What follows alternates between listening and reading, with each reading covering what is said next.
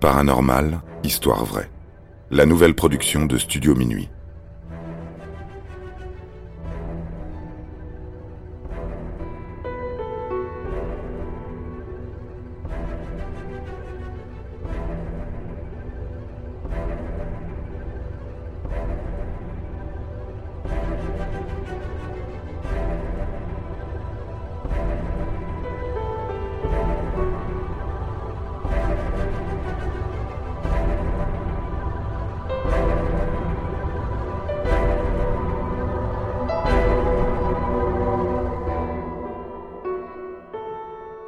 Se retrouve 157 ans plus tard.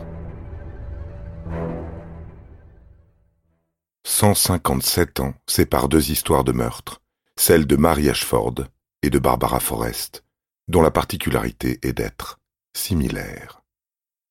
La première a eu lieu dans un quartier de Birmingham, à Erdington, en Angleterre, en 1817. Mary Ashford a un mauvais pressentiment, qu'elle confie à sa mère. Elle a le sentiment que la semaine à venir se passera mal. Pour se changer les idées, ce soir du 26 mai, un lundi de Pentecôte, elle se rend chez son amie Anna pour changer de tenue. Les deux jolies filles décident d'aller danser au Fayburn House, où elles font la connaissance d'Abraham Thornton et de Benjamin Carter. La soirée se termine vers minuit. Ils font un bout de chemin ensemble. Anna et Benjamin retrouvent leurs maisons respectives, tandis que Marie reste un peu avec Abraham pour se promener tranquillement, en toute amitié. Le lendemain matin, le 27 mai 1817, alors qu'un homme est en chemin pour aller travailler dans le parc de Pipe Hayes, il trouve des vêtements, des chaussures recouvertes de sang, ainsi qu'un chapeau. Il alerte rapidement les policiers qui, une fois sur place, relèvent deux empreintes de pas qu'ils suivent jusqu'au fossé rempli d'eau. Dans celui-ci se trouve le cadavre d'une jeune fille de vingt ans les forces de l'ordre la reconnaissent de suite. Il s'agit de Mary Ashford.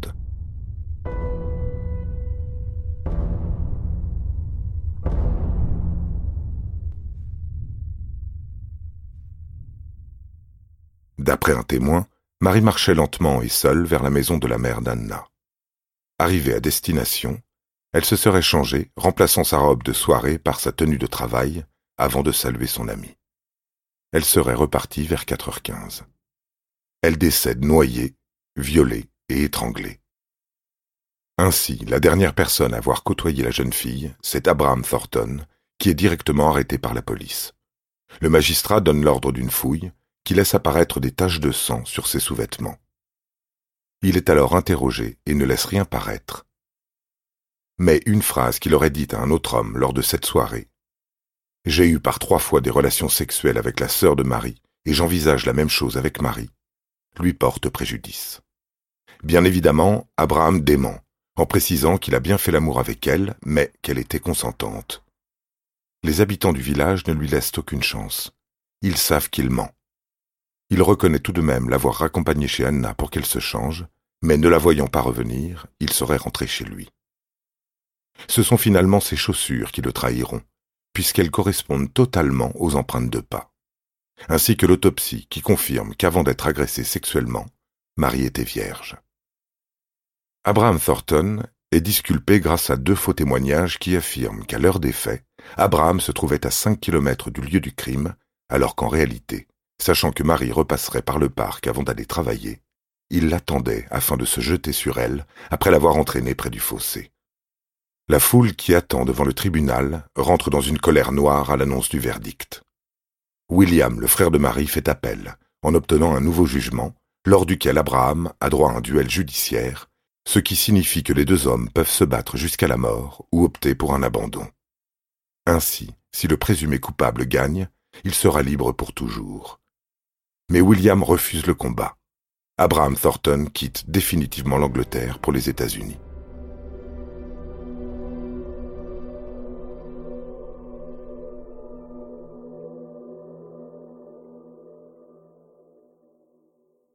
L'affaire Marie Ashford reste un mystère jusqu'au meurtre de Barbara Forrest, le 26 mai 1975, jour de Pentecôte. Celle-ci est aussi retrouvée morte après avoir été violée, étranglée puis noyée dans le fossé du même parc de Pipe Hayes, à environ 300 mètres du premier lieu du crime. Plus troublant encore, Barbara Forrest ressentait aussi un mauvais présage, celui que le mois de mai ne serait pas prometteur. Pour chasser ses idées noires, elle se rend chez une amie, se change, puis toutes les deux se rendent à une soirée dansante. Le lendemain, le 27 mai 1975, son cadavre est au fond de l'eau. Il ne sera retrouvé qu'une semaine plus tard. Une longue enquête est administrée. Un de ses collègues de travail est suspecté car son pantalon est taché de sang. Il trouve rapidement un excellent alibi. Ce soir-là, il prétend avoir été chez sa mère. Les enquêteurs découvrent tout de suite le mensonge. L'homme est arrêté, puis jugé, mais rapidement relâché pour manque de preuves. La sœur de Barbara fait appel en 2012, tel que le fit, à l'époque, le frère de Marie. Elle espère qu'une recherche d'ADN attestera que c'est bien lui l'assassin. À ce jour, l'enquête est toujours en cours. Ainsi, le présumé coupable du nom de Michael Thornton est resté libre, comme dans son ancienne vie lorsqu'il s'appelait Abraham.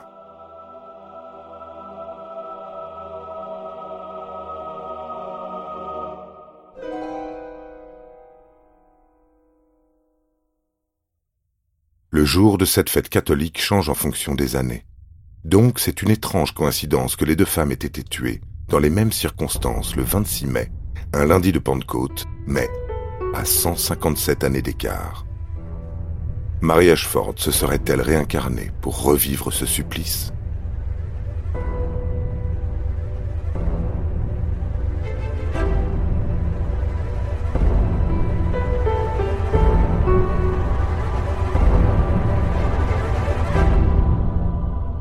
Paranormal, histoire vraie. La nouvelle production de Studio Minuit. Interprétation Florent Houlier. Production John Mack. Musique composée par David Rampillon.